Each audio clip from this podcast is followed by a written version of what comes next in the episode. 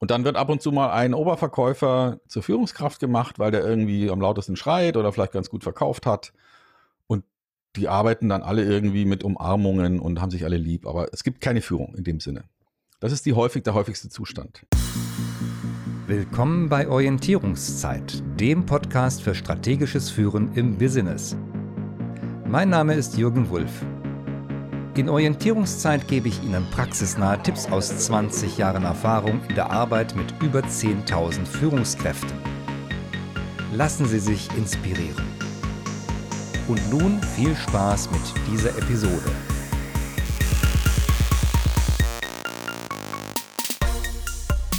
Herzlich willkommen zur Orientierungszeit. Heute wieder mit einem Interviewgast. Bei mir zu Gast über Zoom ist Stefan Heinrich. Experte für Geschäftskundenvertrieb, Unternehmer, Agenturchef und Dienstleister rund um Lead Management und das professionelle Auffinden von Geschäftskontakten. Mensch, Stefan, das ist ja Wahnsinn, was du alles zu bieten hast. Herzlich willkommen. Ja, vielen Dank, dass du mich eingeladen hast, Jürgen. Schön, dass ich dabei sein kann. Stefan, das klingt alles sehr digital und modern. Warst du immer schon mhm. so technikaffin? Ja, natürlich. Also äh, ich habe in der Schule schon mich mit Computern beschäftigt und das ist sehr lange her. Also da sprechen wir von 70er, 80er Jahre und hatte dann als ähm, junger Kerl mit 14 schon Interesse an Computern und habe mir in den Ferien dann einen erarbeitet und habe dann auch relativ schnell nach dem Abitur angefangen zu programmieren und bin also in diese Digitalwelt schon relativ früh eingestiegen und habe deswegen da eine gewisse Affinität. Das stimmt. Mhm. Hast du denn auch Informatik studiert oder hast du ein betriebswirtschaftliches Studium mit einer entsprechenden Ausrichtung gemacht?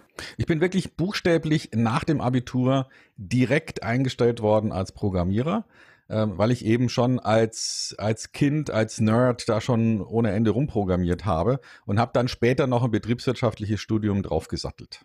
Mhm, also ergibt sich das dann. Wie kommt man dann zum Vertrieb?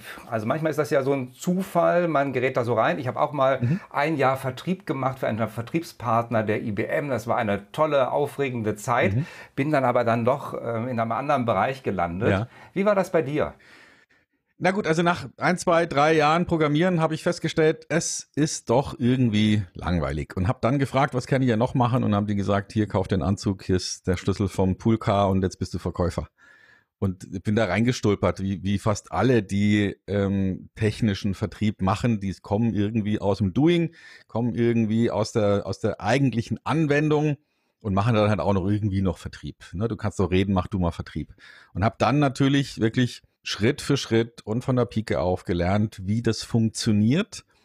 Und ähm, spätestens seit 2001 als selbstständiger Trainer, Bildungsanbieter im Bereich komplexe Vertriebssituationen unterwegs und habe also dann meine Erfahrungen, die ich in den vielen Jahren als Verkäufer und später ähm, Vertriebsleiter, Geschäftsführer gemacht habe, dann strukturiert, einige Bücher darüber geschrieben und das ist heute immer noch mein Hauptbetätigungsfeld, dass ich Vertriebsorganisationen dabei helfe, ihre Vertriebsarbeit so zu strukturieren, dass sie methodisch abläuft und man aus diesem Kunsthandwerk rauskommt, ja, und nicht mehr sagt, naja, wir machen, wir machen das so oder meine Leute haben das irgendwie im Blut, sondern dass man das methodisch aufzieht und dadurch auch beherrschbar macht für Unternehmen. Mhm. Nun hat sich Vertrieb ja stark verändert. Also wenn ich zurückdenke, wie ich von Vertrieblern aufgesucht wurde, als ich ähm, Abteilungsleiter war in den 80er Jahren und wie ich selber Anfang der 80er Jahre Vertrieb gemacht habe. Und wenn ich das mit den heutigen Vertriebskanälen vergleiche, da ist ja einiges gleich, aber auch ganz viel anders geworden. Wie würdest du das kennzeichnen? Was hat sich wirklich verändert? Also wenn wir jetzt mal wirklich den, das Schlaglicht nur auf professionellen Vertrieb B2B legen. Also da, wo man als Unternehmen mit anderen Unternehmen Geschäfte machen will. Ne? Wir nehmen nochmal nicht mit rein Amazon oder irgendwelche äh, Bäckereien, die was verkaufen, sondern wirklich nur Unternehmen, die an andere Unternehmen verkaufen. Da hat sich gar nicht so viel geändert. Es ist nämlich so, dass in, in meinem Idealbild ist ein Verkäufer jemand, der ein Geburtshelfer ist, ne? der hilft dabei, eine gute Entscheidung zu treffen. Und was sich tatsächlich stark verändert hat, ist das Informationsgefälle Also früher war der Verkäufer auch sehr stark ein Erklärer, der Dinge erklärt hat, der mehr gewusst hat als der Kunde. Das ist heute überhaupt nicht mehr so.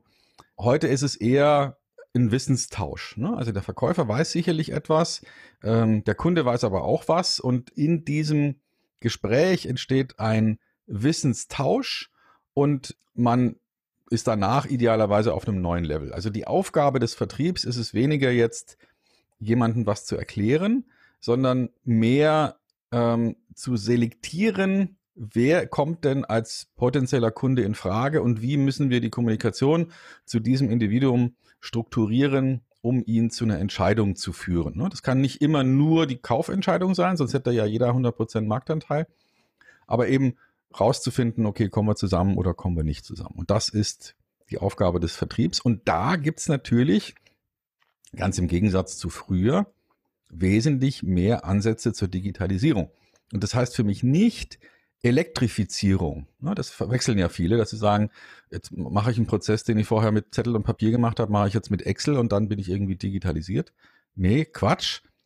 Digitalisierung bedeutet von, kommen von Digitus, Finger, zählbar machen. Also ich würde sagen, digitalisierter Vertrieb heißt, dass man Prozesse definiert hat, die wiederholbar sind und die messbar sind. Ja, die können auch von einem Computer teilweise miterledigt werden, aber darum geht es nicht. Es geht in erster Linie darum, dass man diesen Prozess sauber definiert. Zum Beispiel, was ist das Ergebnis von einem Verkaufsgespräch?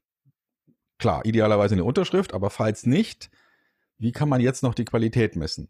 Und da einen sauberen Prozess zu definieren als Führungskraft und zu sagen, ein, ne, wir haben bestimmte Minimalanforderungen. Wir wollen erstens verstanden haben, was hat der Kunde für ein Problem. Zweitens, welche Auswirkungen hat dieses Problem idealerweise in Euro pro Jahr oder Monat. Und wir wollen verstanden haben, wie stellt er sich eine Situation ohne Probleme vor. Um jetzt mal einen ganz simplen Ansatz zu definieren. Ne? Diese drei Ergebnisse wollen wir haben, dann war es ein gutes Verkaufsgespräch. Verkäufer, die das hinkriegen, machen einen guten Job. Verkäufer, die es nicht hinkriegen, machen einen schlechten Job. Dem muss man dann helfen, einen besseren Job zu machen. Ne? Also das wäre für mich so ein Ansatz zur Digitalisierung. Das hätte man auch schon vorher machen können mit Zettel und Papier. Kann man immer noch mit Zettel und Papier machen macht man halt nachher dann ein Foto mit dem Smartphone, dann hat man es von mir aus auch digital in irgendeinem CRM-System. Aber mir geht es eher darum, dass man diese Prozesse sauber definiert und nicht sagt, ja, wir fahren jetzt mal zum Kunden und dann schauen wir mal, sondern dass man eine klare Idee hat, was ist denn das angestrebte Ergebnis im Vertrieb und im, im Detailschritt. Also ich höre da mehrere Sachen raus. Einerseits sagst du, ist der Vertriebler ein Geburtshelfer. Das klingt für mich so nach einem Partner des Kunden. Dann kommt es aber auch darauf an, einfach den Prozess zu strukturieren und zu optimieren. Besteht da nicht die Gefahr, dass der Kunde dann doch wieder ein Stückchen auf der Strecke bleibt, weil er so durchleuchtet wird und jeder Prozess analysiert wird? Also gerade im digitalen, hat er die Mail angeklickt, hat er nicht angeklickt? Ja, worauf reagiert er? Wie passt das zusammen? Also einerseits Partner des Kunden zu sein und andererseits vielleicht auch psychologisch ihn ja, auszunutzen, indem ich ja weiß, was er braucht, was er brauchen könnte und wie er reagiert, wenn ich ihm was präsentiere. Hm. Ich versuche es mal in eine andere Ebene zu heben. Ne? Wenn, wenn ich zum Arzt gehe und sage, hier heil mich, aber fass mich nicht an und ich zeige dir auch nicht, wo es weh tut, dann wird es natürlich echt schwer für den Arzt. Ja? Also das heißt, wenn man sich helfen lassen will, sollte man auch in, in gewisser Weise Offenheit haben. Ne? Dieser Quatsch, der zum Teil von großen Unternehmen gemacht wird, wir machen eine Ausschreibung und wir sagen euch aber gar nicht, wozu wir das eigentlich machen wollen. Und jetzt liefert uns mal hier ein in diese Struktur äh, eingepasstes Angebot, ist natürlich alles totaler Bullshit. Da kommt nur Mist dabei raus, sieht man auch, wenn man dann die Ergebnisse sich anschaut, Flughafen Berlin und so weiter. Ne? Also da kann man nicht vernünftig zusammenarbeiten. Wenn ich also ein Problem habe als Kunde, ähm, könnte es ja sein, dass ich in der frühen Phase noch nicht mal weiß, dass ich ein Problem habe. Ne? Also dann könnte vielleicht sogar ein Verkäufer ähm, durch, eine, durch ein Gespräch mir helfen, rauszufinden, hey, da hast du ja ein Problem. Ich mache mal ein, ein Beispiel, vielleicht auch mit, mit einer Anbindung an die jüngere Vergangenheit. Wir hatten ja das Thema ähm, Kontaktbeschränkung und daraus resultierend viele Verkäufer konnten natürlich nicht mehr ihre Kunden besuchen. Also da machen wir es halt per Telefon oder per Zoom, so wie wir jetzt hier miteinander reden. Und jetzt ist es so, ne, dass man, wenn man nicht die Skills hat, um sowas zu tun, dann macht man natürlich viele Fehler. Ja? Also wie kann ich als Verkäufer über Kamera und über Distanz ansatzweise ein gutes Gespräch führen?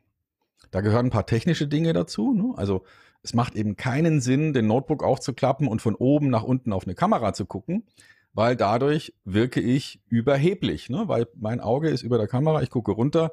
Für den anderen wird so wahrgenommen, der guckt auf mich runter. Ist eine unangenehme Situation, schwierig, da eine gute Beziehung aufzubauen. Also so ein paar technische Dinge, vielleicht auch so Themen wie, wie kann ich denn mit der Kamera sprechen? Ja, muss ich das lernen? Ja, wahrscheinlich schon. Wenn ich es noch nie gemacht habe, ist es total ungewohnt, in so ein schwarzes Loch zu gucken und dabei ähm, eine ähnliche Mimik zu entwickeln, wie man es mit einem Kunden machen würde. Also das heißt, es werden einfach neue Skills nötig. Wenn ich als Verkäufer jetzt beispielsweise ähm, ein Trainingsprogramm anbieten könnte, wie bringe ich deiner Vertriebsmannschaft innerhalb kürzester Zeit bei, auch über diesen Kanal empathisch und gut rüberzukommen. Man könnte jetzt sagen, naja, eigentlich braucht es jeder oder jede Vertriebsorganisation, die so arbeitet, aber in der persönlichen Wahrnehmung der jeweiligen Führungskraft könnte ja sein, nö, das brauchen wir nicht oder das geht auch so oder nö, da sind wir schon erfahren genug oder so. Äh, wunderbar, dann gibt es eben kein Problem, kein wahrgenommenes Problem, dann kann man auch nichts verkaufen. Aber es könnte ja sein, dass jemand reagiert und sagt, ja, hm, eigentlich hm, wäre schon ein echter Wettbewerbsvorteil, wenn unsere Leute auch über Kamera genauso cool und genauso äh, vielleicht auch empathisch rüberkommen wie äh, im persönlichen Gespräch. Und dafür bin ich bereit, vielleicht sogar was zu investieren, weil ich sehe, dass es sich lohnt. So jemand kann man natürlich so ein Thema verkaufen, weil der dann einen Nutzen darin sieht. Und die verkäuferische Arbeit ist also an der Stelle nicht überzeugen, sondern selektieren. Also das heißt, in einem kurzen Gespräch rausfinden, habe ich jemand, der von seiner Perspektive aus ein Problem erkennt, das lösungsbedürftig ist. Ja, okay, lass uns weiterreden, vielleicht kommen wir ins Geschäft. Oder nein, der hat überhaupt kein Problemgefühl, dann halt nicht. Und ich vergleiche das ganz gerne mit Übergewicht oder mit, mit, mit Suchten, wie zum Beispiel Rauchen. Ne? Jeder Raucher hat natürlich ein Problem, ist von außen betrachtet klar. Aber subjektiv werden wahrscheinlich die meisten Raucher, die sich auch morgen noch entscheiden, sich eine Zigarette anzünden, denken, ich habe kein Problem oder ich habe so ein geringes Problem, dass es sich nicht lohnt, das zu lösen.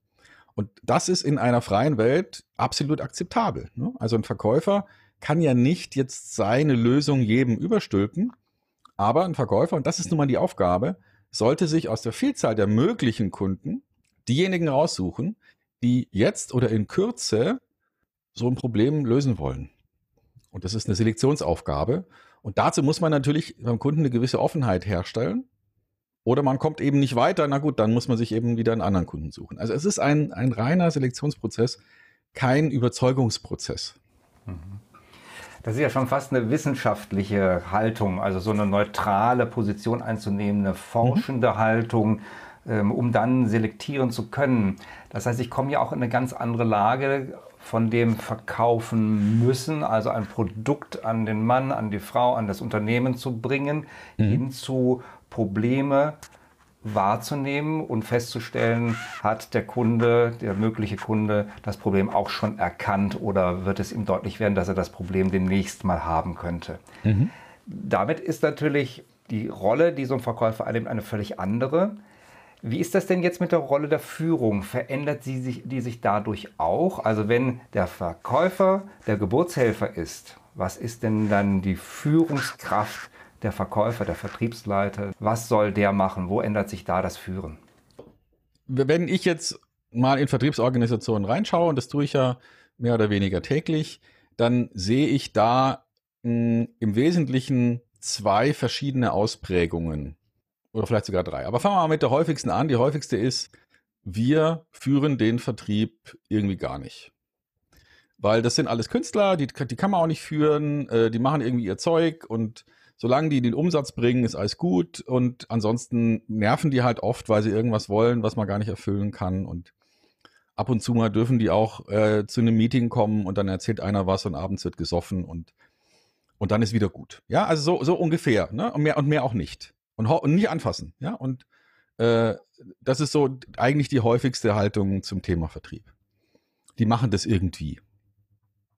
Und dann wird ab und zu mal ein Oberverkäufer zur Führungskraft gemacht, weil der irgendwie am lautesten schreit oder vielleicht ganz gut verkauft hat. Und die arbeiten dann alle irgendwie mit Umarmungen und haben sich alle lieb. Aber es gibt keine Führung in dem Sinne. Das ist die häufig, der häufigste Zustand. Der zweithäufigste Zustand vor allem dann, wenn es Organisationen sind, die äh, international aufgestellt sind. Da gibt es dann extrem enge Regeln. Also zum Beispiel, wie viel Anzahl Besuche gemacht werden müssen. Das wird dann auch irgendwie überwacht.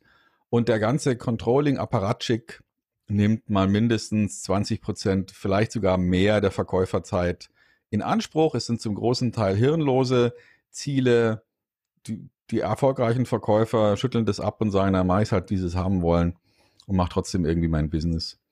Ähm, also da, da ist so eine Illusion von Führung, aber in Wirklichkeit ist es eigentlich nur Zahlengefummle. Meine Vorstellung von Vertriebsführung wäre, dass man überlegt, wie kann man denn die Aufgabenstellung des Verkäufers, nämlich das Finden von interessanten Verkaufschancen, wie kann man das einerseits unterstützen und andererseits messbar und wiederholbar und, und vervielfältigbar machen. Ne, weil ähm, im Verkauf entstehen ja dauernd neue Ideen, wie man etwas machen könnte, welche Argumente man verwenden könnte, welche Geschichten man erzählt, welche Beispiele man benutzt, wo man vielleicht Kunden findet, ähm, Nutzenidee. Also wenn er dauernd Dinge entwickelt, wie kriege ich das sozusagen im Team verteilt? Das ist eine, eine wichtige Aufgabenstellung. Und wie kann ich bestimmte Detailschritte, also zum Beispiel ein Verkaufsgespräch, wie kann ich das wiederholbar machen? Und mein Ansatz ist, die meisten Sachen kann man ganz gut wiederholbar machen mit einer Checkliste. Und ich habe festgestellt, Menschen, die dabei beobachtet werden, sich an eine Checkliste zu halten, denen unterstellt man gerne mal, dass sie nicht besonders kompetent sind. Ja, also ich habe das selber mal erlebt, weil ich mal mitfliegen durfte. Das war vor 9-11 vorne im Cockpit und als dann die Landung eingeleitet wurde und der die, die Checkliste rausgezogen hat und angefangen hat, seine Häkchen zu machen, hatte ich den Impuls, oh Gott, die sind noch nie gelandet. Das sind völlige Pappnasen, die wissen nicht, was sie tun. Also mir ist erst später klar geworden, dass so eine Checkliste und das Halten oder das Einhalten einer Checkliste eigentlich ein Qualitätsbeweis ist, aber Verkäufer wehren sich dagegen, mit einer Checkliste zum Kundengespräch zu gehen, weil sie sagen, da denkt er ja, ich bin ferngesteuert. Und deswegen haben wir etwas entwickelt, das nenne ich die Gesprächslandkarte. Also man stellt sich eine Landkarte vor. Wir unterhalten uns jetzt gerade, sagen wir mal, über weiß ich nicht, kulinarisches in Europa. Und zwischen uns liegt eine Europakarte, einfach nur die Landesgrenzen. Und während wir reden und du mir vielleicht erzählst über deine Vorliebe für Pasta, mache ich meine Notizen intuitiv, wohin? Na klar, in den Stiefel bei Italien. Ja, und wenn wir dann über Paella reden, ist auch klar, wo ich es hinschreibe. Und wenn wir jetzt darüber reden, dass du keine toten Frösche magst, ist auch wiederum klar, wo ich das hinschreibe. Ja, also das heißt, ich habe aufgrund dieser bereits gelernten grafischen Aufteilung, ne, in dem Fall eine Landkarte, sofort klar, wo ich was mir hinschreibe. Und ich habe also vor mir ein, ein, eine Mischung liegen aus Checkliste und Notizblock. Ne, weil ich kriege permanent die Rückmeldung von diesem Notizblock, worüber haben wir noch nicht gesprochen. Ne, solange bei Skandinavien noch nichts steht, haben wir noch nicht über skandinavisches Essen gesprochen. Das heißt, wenn ich das, das Gespräch in einer guten Qualität fortführen will, werde ich irgendwann sozusagen das Gespräch Richtung Skandinavien lenken, wenn du nicht selber anfängst, mir über Köttbullar zu erzählen. Ja, und, und irgendwann werde ich dann vielleicht auch feststellen, oh, guck mal, diese große Fläche Türkei, da steht auch noch nichts. Dann werde ich vielleicht irgendwann mal über türkisches Essen äh, anfangen zu reden und schauen, wie da deine Rückmeldung kommt. Ich kann natürlich auch bewusst bestimmte Dinge ausschließen. Ich könnte zum Beispiel sagen, über England reden wir nicht, ja, weil ich, englisches Essen scheidet heute aus oder wie auch immer. Also ich habe die Möglichkeit, das zu steuern. Es ist keine Programmierung eines Gesprächs, aber ich habe trotzdem nachher völlige Klarheit, worüber haben wir gesprochen, haben wir alles abgedeckt, was wichtig ist. Und das wäre zum Beispiel für mich ein Führungsinstrument, um zu sagen, nach jedem Verkaufsgespräch beim Kunden liegt eine Gesprächslandkarte mit Inhalt vor. Punkt. Ja, und die ist dann entweder ins CRM hochgeladen oder keine Ahnung, wird auf dem Server ab oder wie auch immer. Ne? Das wäre für mich so ein Führungsinstrument, um dafür zu sorgen, dass die Menschen im Vertrieb sich an bestimmte Vorgänge und Methoden halten. Und jetzt wird es interessant. Wenn wir zwischendurch lernen, guck mal, da gibt es noch eine ganz besondere Idee, was man besprechen könnte, dann könnte man das ja in so eine Gesprächslandkarte mit aufnehmen und künftig in der Version 1.1 von dieser Gesprächslandkarte dafür sorgen, dass alle Verkäufer auf diese Best Practice zurückgreifen können. Und dann wird Vertrieb plötzlich führbar. Ne, dann geht man raus aus diesem, jeder macht wie er will und ab und zu mal kriegen die ein Motivationstraining, sondern jetzt haben wir es verstanden, was sind denn die, die Methoden, Vorgehensweisen und Best Practices, die jeder natürlich individuell in seinem Gespräch umsetzt. Aber was müssen wir denn tun, um diesen Vorgang Verkaufen digital, also zählbar zu machen? Das ist das Spannende dran, wenn man diese, diese Art von Führung im Vertrieb anschaut, dann wird man ganz andere Ergebnisse erzielen. Das heißt, die Führungskraft ist dann mehr ein Prozesssteuerer, nämlich derjenige oder diejenige, die durch einen Prozess führt, Instrumente bereitstellt, dafür sorgt, dass sich Verkäufer einen Überblick verschaffen, auch genügend Zeit investieren. Das klingt für mich schon nach auch einem zeitintensiven Vorgang, wenn ich mit dem Kunden so detailliert meinetwegen über Europa rede, wenn ich die ganzen Länder abklappere und auch sehe, wo ist denn schon was da, wo sind da vielleicht freie Flächen, unbekannte Länder. Dann hast du das Visualisieren angesprochen. Das ist, äh, glaube ich, mhm. ein ganz wichtiger Punkt, den wir immer noch haben. Das kann ja. ich ja tatsächlich sowohl digital als auch weiterhin analog machen, um es danach zu digitalisieren. Vielleicht haben wir auch eine Vorlage, die wir uns ausdrucken können. Dann habe ich aber auch verstanden, es soll nicht nur einfach so von oben das Instrument draufgestülpt werden, sondern es geht nachher auch in der Diskussion, wo können wir das ergänzen, wo fehlt noch was, wo sind zusätzliche Ideen, um das dann in die Vertriebsmannschaft zu bringen und diese Best Practice im Vertrieb zu verbreiten. Ich muss von vorne bis hinten als Führungskraft diesen Prozess begleiten. Soll ich dabei auch mal mitgehen oder bleibe ich aus dem, bleibe ich im Unternehmen und steuere das von ferne? Oder wäre das vielleicht eine gute Idee, sich diesen Prozess auch mal live mit anzusehen? Ja, also es muss jetzt nicht, der, der, der Vorstand von Daimler muss jetzt nicht den letzten Prozess, wo ein Blinker festgeschraubt wird, auch mal selber ausprobiert haben, äh, um dann sozusagen kompetent drüber zu reden. Das ist nicht zwingend nötig. Insofern muss auch jetzt ein, eine Führungskraft im Vertrieb nicht unbedingt der beste Verkäufer sein. Äh, es sollte eben jemand sein, der in der Lage ist, die die Methodik, die zum Erfolg führt, möglichst vielen seiner Mitarbeiter zur Verfügung zu stellen und deren Umsetzung auch auf eine gewisse Art und Weise einzufordern. Ja, also wenn wir heute wissen, nach welcher Methodik, es gibt eine uralte Methodik, Spin Selling, haben wahrscheinlich viele schon mal gehört, ist aus den 80er Jahren, kann man weiterentwickeln. Ich habe es weiterentwickelt, ich nenne das heute Vision Selling, aufbauend auf diesen drei Ideen, ne, die Vision, im Prinzip also die, den Veränderungswunsch interpretieren, also verstehen, was will der verändern, was hat er für ein Problem, welche Schmerzen, welche unangenehmen Ergebnisse oder erwarteten Ergebnisse treiben den zur Handlung, ne? also was ist der Handlungsdruck und wo will der eigentlich hin, also wie stellt er sich die Zukunft ohne Problem vor, was ist der Handlungssog. So, diese drei Punkte, die muss ich methodisch herausfinden. Wenn ich das nicht weiß, kann ich nichts verkaufen.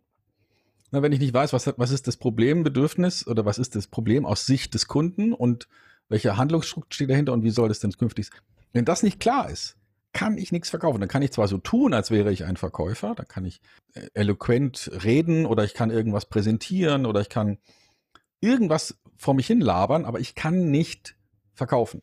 Und eine Führungskraft im Vertrieb muss jetzt nicht unbedingt selber eloquent sein, oder derjenige sein, der es jetzt tut, ist zwar landläufig die Meinung, ne, dass man die Mannschaft motivieren muss und dann muss man sich vorne hinstellen und dann tschakka und dann klatschen alle. Aber viel wichtiger wäre es, dass die Führungskraft in der Lage ist, dass möglichst viele der Mitarbeiter im Vertrieb verstanden haben, was sie konkret tun müssen, damit sie mit einer größeren Wahrscheinlichkeit erfolgreich sind. Weil im Vertrieb ist es eben eher so, ich vergleiche das mal mit einer sportlichen Aufgabe, ich stehe auf dem Basketballfeld im Mittelkreis und soll den Basketball in den Korb werfen. Das kann ich, das wird, das wird gelingen, ja, ab und zu mal, bei genügend vielen Versuchen. Aber ich kann nicht vor dem Versuch sagen, dass diesmal klappt es oder diesmal klappt es nicht. Ich habe eine Quote. So ist auch im Verkauf. Ne? Ich habe halt einfach eine bestimmte Anzahl von Versuchen. Manchmal gelingt es, manchmal gelingt es nicht. Das ist normal. Und Jetzt kann ich meine Ausgangssituation verbessern. Ich kann näher rangehen an den Korb. Ja, also das heißt, meine Leads, meine Kundenkontakte sind besser aufbereitet. Ja, deswegen habe ich dafür eine Agentur gegründet, die mit Content Marketing sozusagen bessere Vertriebsziele definiert. Das spielt damit rein. Also ich gehe näher an den Korb ran, wenn ich werfe. Und ich kann natürlich auch den Wurf an sich verbessern, indem ich übe. Ne, indem ich nicht irgendwie werfe, sondern mir eine bestimmte Technik zulege und diese Technik dann auch noch perfektioniere und immer besser werde und viel übe und dann, wenn ich an diesen beiden Stellschrauben drehe, ne, also an der, an den Skills beim Wurf und einfach meine Chancen verbessere, indem ich näher rangehe, dann kann ich dadurch als Führungskraft den Vertrieb managen. Also Einfluss nehmen auf Erfolg. Das ist für mich so eine Definition von, von Führung wenn man das tut, dann muss man nicht unbedingt jetzt der sein, der auch selber schon und alte Frontgeschichten und wisst ihr noch damals und dann sind wir noch mit dem Fahrrad zum Kunden gefahren. Ja, also dieser ganze Kram kann vorkommen von mir aus, ja, so ein bisschen Lagerfeuerromantik, ist aber nicht entscheidend für den Erfolg als Führungskraft im Vertrieb, sondern da ist erfolgreich, dass man sich überlegt, was sind denn die Maßnahmen, die zum Erfolg führen und wie kann ich die so strukturieren, dass jeder verstanden hat, was er tun soll, um am, am Ende mit einer höheren Wahrscheinlichkeit erfolgreich zu sein. Wenn jetzt Vertriebler beim Kunden den Veränderungswunsch wahrnehmen und feststellen, ja, sinnvoll, notwendig, damit das Unternehmen auch zukünftig bestehen kann. Mhm. Aber wir können das mit unseren Produkten jetzt noch nicht abdecken. Also wir haben zwar im Ansatz was dafür, aber das müsste zumindest angepasst werden. Oder noch schlimmer, wir müssten ein neues Produkt dafür schaffen ist dann nicht die Führungskraft, ist auch der einzelne Vertriebler dann nicht auch ein Impulsgeber für die Produktentwicklung, für das gesamte Unternehmen? Kriege ich da nicht auch eine gewisse Langfristigkeit rein, wenn ich auf sowas achte und meinen Blick auch weiter in die Zukunft richte? Gerade wenn ich erfolgreich bin als Vertrieb, dann könnte ich ja sagen, Mensch, der Laden läuft doch, ich kümmere mich da nicht drum, habe ich bei Firmen häufig erlebt, aber die Entwicklung geht ja weiter und wenn ich nicht das aufnehme, was die Kunden vielleicht zukünftig brauchen, wo die ersten Anzeichen da sind, dann verpasse ich vielleicht dann auch als Unternehmen den Sprung in die Zukunft. Also mhm. ist der Vertrieb nicht auch der wichtige Impulsgeber und der Garant für ein florierendes Unternehmen in der Zukunft? Also ja und nein. Und die beiden Dinge erkläre ich. Also erstens ja, und ich versuche es jetzt mal profan zu machen. Wenn ich zum Metzger gehe und sage, ich hätte gern eine Wurstsemmel, ja, in Bayern, äh, und der sagt, ja, Wurst kann ich dir verkaufen, Semmel habe ich keine, geh zum Bäcker. Und wenn das jetzt pro Tag dreimal passiert, wird vielleicht auch der dümmste Metzger auf die Idee kommen, morgens ein paar Semmeln einzukaufen und dem Kunden dann gleich die Wurstsemmel direkt zu verkaufen. Also das heißt, wenn bestimmte Kundenanforderungen formuliert sind, sollte natürlich der Vertrieb sinnvoll, relevant und konkret in die Organisation hinein arbeiten und sagen, wenn wir das oder das verändern, kann ich mehr Business machen. Also insofern ja. Und aber auch nein, weil ich kann nur verkaufen, was ich habe. Wenn ich keine Semmeln habe, dann kann ich dem Kunden keine Semmeln verkaufen. Also das heißt, wenn ich heute als Unternehmen unterwegs bin, ähm, sollte ich als Verkäufer auch ein Stück weit darauf konzentriert sein, die Kunden zu finden, die das kaufen wollen, was wir haben und nicht dauernd Kunden anzuschleppen, die irgendwas wollen, was wir nicht haben. Das, wenn das eine Seltenheit ist, ja, oder wenn das eine Randerscheinung ist, dass man sagt, und hier habe ich noch eine Idee und da habe ich noch eine Idee, was man besser machen könnte, wunderbar. Aber wenn der Vertrieb sich darauf konzentriert, die Kunden zu finden, die nicht kaufen, dann wird es irgendwann sehr, sehr schwer fürs Unternehmen noch erfolgreich zu sein. Weil man sich dann auch zerfasert. Schuster mhm. bleibt bei deinem Leisten und was ich, wo ich die das Know-how nicht habe, das Wissen nicht habe, die Erfahrung mhm. nicht habe, dann wird es schwer, weil in Zukunft brauche ich auch eine gewisse Herkunft. Ich kann nicht einfach vollkommen die Branche wechseln. Das ist jedenfalls ein sehr schwieriger Prozess.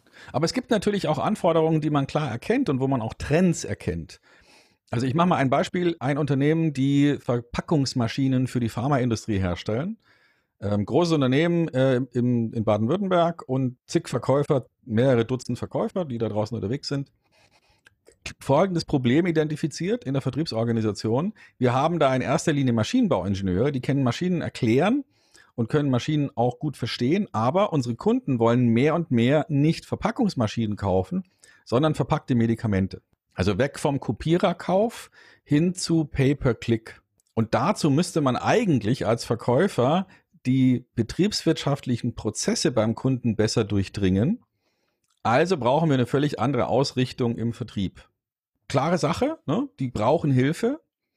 Wenn man dann aber jetzt, und mir ist es so passiert, sich mit diesem Unternehmen konkret auseinandersetzt und mit denen redet, dann stellt man fest, die haben gar kein Problem, weil die Entscheider, die jetzt so eine Maßnahme, eine Weiterbildungsmaßnahme für Verkäufer beschließen könnten, denken, wir haben die letzten neun Jahre durchgehend zweistellige Wachstumsraten produziert.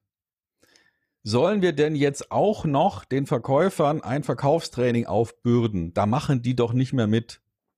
Ja, also das heißt, wir haben hier eine Situation, der Kunde oder mein potenzieller Kunde, der braucht dringende Lösung. Also das Problem ist klar, aber kein Handlungsdruck, weil er sagt, läuft doch.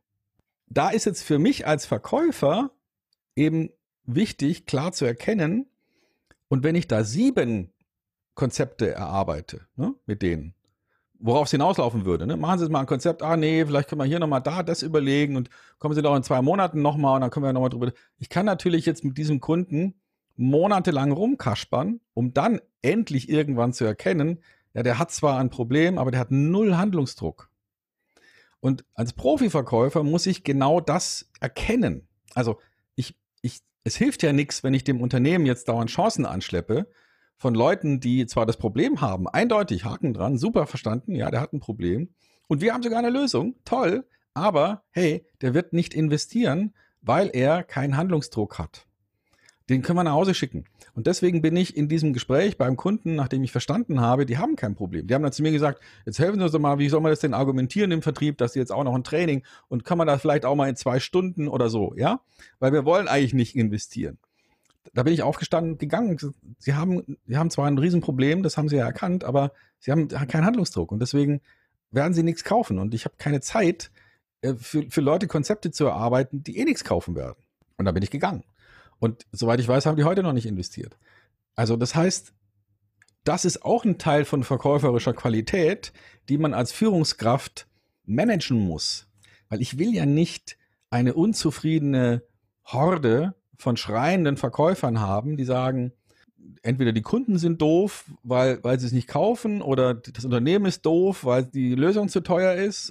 Ich brauche ja Trüffelsucher. Ne? Also ich brauche ja Leute, die, die Lust haben, rauszugehen und die Sachen zu finden, die gehen und nicht dauernd Sachen anzuschleppen, die halt nicht gehen.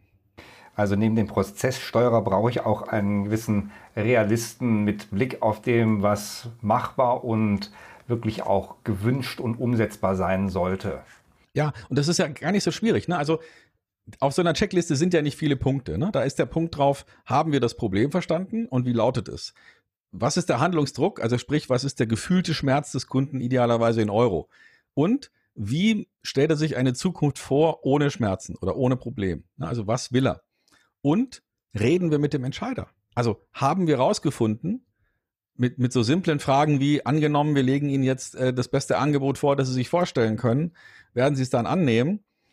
Und dann vielleicht sich rausstellt, nee, äh, ich bin ja gar, ne, da muss dann nochmal die Geschäftsleitung oder so, ja, so dass man dann nochmal feststellt, Moment mal, reden wir überhaupt mit dem Entscheider? Nein, schnellstens zum Entscheider und da nochmal kapieren, was ist denn seine Sicht auf die Situation. Die Checkliste ist begrenzt, ne? das, die ist endlich. Das sind vielleicht fünf, sieben, zehn Punkte. Und wenn ich als Führungskraft es schaffe, dass ich meinen Verkäufern dabei helfe, diese, je nachdem, drei, fünf, sieben, zehn Punkte wirklich abzuarbeiten. Ne? So wie ich das auch bei einem Automechaniker erwarte, ne? dass der nicht nur manche Schrauben anzieht und sagt, na, heute habe ich fast alle Schrauben geschafft, sondern eben alle Schrauben ne, am Rad festzieht und zwar immer und mit einer gewissen Wiederholbarkeit, dann denke ich, kann ich als Führungskraft im Vertrieb große Erfolge feiern, weil ich verstehe, was wirklich ähm, getan werden muss, was wirklich angestrebt werden muss, um insgesamt als Organisation erfolgreich zu sein. Jetzt mal eine vielleicht etwas böse Frage. Wie hat denn der Vertriebsexperte das bei sich im Unternehmen gemacht? Wendest du die Methoden an? Sind die überhaupt auf dein Unternehmen transportierbar? Also was von dem, was du herausgefunden hast als ähm, Vertriebsexperte für den Geschäftskundenvertrieb, kannst du in deinem Unternehmen, deiner Agentur anwenden? Alles. Ne, eigentlich habe ich ja zwei Unternehmen. Ne? Mein Stefan Heinrich Bildungsunternehmen hilft Vertriebsorganisationen dabei, die Vorgehensweise, die Methodik im Verkauf anzupassen. Das hat was zu tun mit Beratung, viel mit Training, manchmal mit Konzeption und, und Begleitung von Verkäufern und Führungskräften zu tun. Klassische Weiterbildung. Und anderes Unternehmen, Agentur. Da geht es darum, Unternehmen dabei zu helfen, die Zielgruppe sauber zu definieren und dann für diese Zielgruppe Inhalte zu produzieren, um die anzulocken, mit denen in einen teilweise automatisierten Dialog zu gehen und irgendwann zu sagen, schau mal, das wäre doch ein interessanter potenzieller Kunde. Also klassisch Lead-Generierung. Und in beiden Fällen ist es so, dass der Kunde ein mehr oder weniger diffuses Problemverständnis hat. Ne? Also irgendwie läuft es im Verkauf nicht so, irgendwie haben wir keine guten Leads, irgendwie dringend, ne? also das ist so ein diffuses Thema. Und jetzt muss ich natürlich als guter Verkäufer aus diesem diffusen Problemverständnis ein sehr konkretes Problem entwickeln. Ne? Also was stört dich wirklich? Was willst du wirklich jetzt ändern? Und welchen Wert hat dieses Problem, beziehungsweise das Abschaffen des Problems? Und welchen Zustand würdest du denn jetzt anstreben wollen innerhalb einer messbaren? Und genau das ist meine Methodik. Und dazu kommen dann noch viele Details. Wie macht man ein Angebot? Ein Angebot ist eine Einladung zur Heldenreise, ja, weil ich muss jemand da abholen, wo er heute steht. Also, und das ist übrigens auch das Einzige, was ein Kunde normalerweise im Angebot gut beurteilen kann. Also hat mein Verkäufer meine Ausgangssituation verstanden? Ja, nein. Und dann erst, und was bieten wir dir denn an? Ne, welches Ergebnis? Also, das sind viele, viele, viele Kleinigkeiten, die natürlich auch in meinem Business eins zu eins Anwendung finden, weil wir ja für ein diffuses Problem ein möglichst konkretes Angebot machen wollen, das dann auch angenommen wird. Letztlich kommt es ja darauf an, dass der Kunde sagt, ja, genau das will ich, hier ist meine Unterschrift, zack. Und da kommen genau die gleichen Methoden zur Anwendung wie die, die ich auch in der Theorie, in meinen Büchern, in meinen Podcasts und jetzt auch hier bei dir verkörpere oder anbiete. Du hast das ja jetzt gerade schon erwähnt. Du hast einen Podcast. Da kommt wieder deine Affinität zum äh, technisch-digitalen heraus. Ja. Der Sales Up Call, der schon seit Jahren läuft. Wie mhm. viele Interviewgäste hattest du denn eigentlich schon? Kannst du das, kannst du das eigentlich noch zählen? Ja, also wir steuern jetzt gerade auf die 200. Ausgabe zu. Das sind äh, sechs Jahre, glaube ich. Sieben Jahre, sechs Jahre. Und das ist ja eine Hörbuchreihe, so nenne ich das. Ähm, beim Podcast sind wir schon weiter. Also da sind wir jetzt schon bei 330 oder so Ausgabe. Die erscheint wöchentlich und ist ähnlich wie dein Podcast kostenlos und erscheint äh, zum Beispiel bei iTunes. Verkaufen an Geschäftskunden heißt der. Und ähm, ja, also Podcast finde ich ein wundervolles Instrument, um sich mit potenziellen Interessenten zu verbinden, weil man ja, also so höre ich Podcasts, wenn ich Zeit habe beim Autofahren, beim Joggen, beim Spazierengehen, wenn ich alleine unterwegs bin, dann höre ich mir halt nochmal so ein paar Ideen an von, von irgendwelchen Leuten. Und manchmal kommen da tatsächlich Kontakte zustande, wo man sagt, Mensch, den, den schaue ich mir jetzt mal genauer an oder da gehe ich jetzt mal tiefer rein. Und dafür finde ich Podcast einfach ein hervorragendes Instrument. Wenn du Führungskräften in der heutigen Welt jetzt unabhängig davon, ob sie im Vertrieb führen oder sonst im Unternehmen noch eine Botschaft mitgeben könntest, das darfst du jetzt hier noch im Podcast. Was wäre das? Was liegt dir so am Herzen, dass du sagst, Mensch, verdammt nochmal, diese Botschaft möchte ich jetzt loswerden? Also ich denke, dass es eine gute Idee ist, darüber nachzudenken, wie man sich überflüssig machen kann als Führungskraft wird man natürlich nie wirklich, weil man ja immer noch Ideen hat und aber man sollte sozusagen sich selber aus dem Prozess möglichst rausnehmen und seine Kollegen, Mitarbeiter ermutigen und ihnen die Möglichkeit dazu geben, alleine und ohne Einfluss der Führungskraft Sachen zu erledigen und auf die Reihe zu kriegen, zu entscheiden, zu investieren, nicht zu investieren, einzukaufen und sie dadurch zu einer gewissen Selbstständigkeit zu erziehen. Es gibt ja ein uraltes Management-Führungsprinzip von Hersey Blanchard, kennen vielleicht viele situatives Führen, wo man ja davon ausgeht, dass ein Mitarbeiter bezüglich einer Aufgabenstellung einen bestimmten Reifegrad hat. Und ein ganz wichtiger Punkt in dem Zusammenhang ist im Zweifel eins höher.